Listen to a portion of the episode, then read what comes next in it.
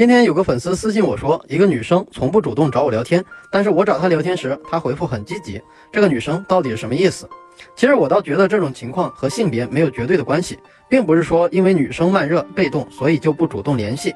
很多男生就是输在了这个觉得女生慢热，自己应该多主动的成见上，导致过于激进而处于劣势。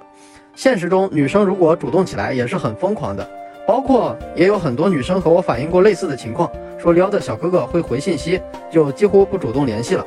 其中的缘由最核心的一个词儿叫做观望，会不敷衍的回你的消息，说明他并不排斥和你聊天，最起码不讨厌你。但肯定也不等于他喜欢你，可能只是出于礼貌，可能是出于无聊消遣，也可能是想留个备胎。这从不主动联系上也可以充分说明，如果女生真的是喜欢你，是会很自然的想和你分享生活中的喜怒哀乐的。而所谓的观望，就是处在这样一种既不讨厌也没有太多喜欢的状态，不抗拒接触，但也不愿意做太多的投入，比较佛系无所谓的态度。很多人可能会说这样子挺渣的，其实不然。我觉得这是一个比较正常的人性选择。感情的事从来不是非黑即白的，在没有很强烈喜欢的时候，不足以让他主动，但是也没必要把关系闹太僵，所以就处在这种中间状态，也并没有图你什么，而是换个角度来看。这种状态最起码说明对方是给你接触机会的，并没有完全否决你。他对你的态度更多取决于你接下来的表现能否去建立起好感。这就和我经常说的当备胎未必是坏事是一样的道理。除非你有让女生对你一见钟情的能力，不然女生愿意把你当备胎就是追求的第一步。倘若她连理都懒得理你，那才是真的绝望。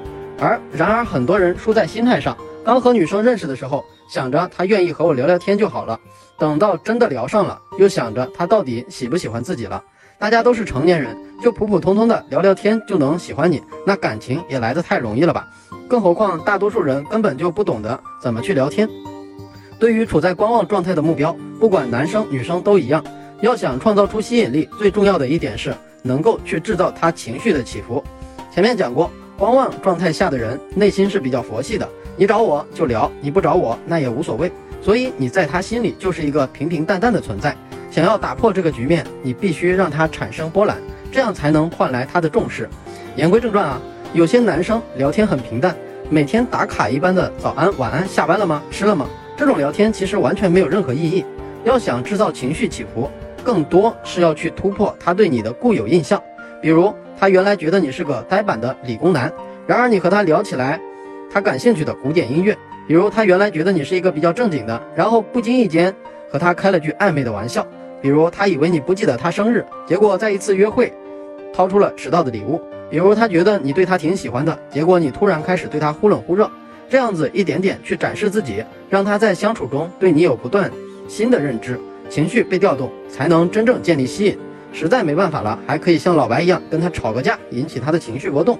不过同时你也要意识到。追女生这件事，不确定因素大得很，有很可能，他就是不喜欢你这款的，用尽全力也难有结果，所以还是得学会止损。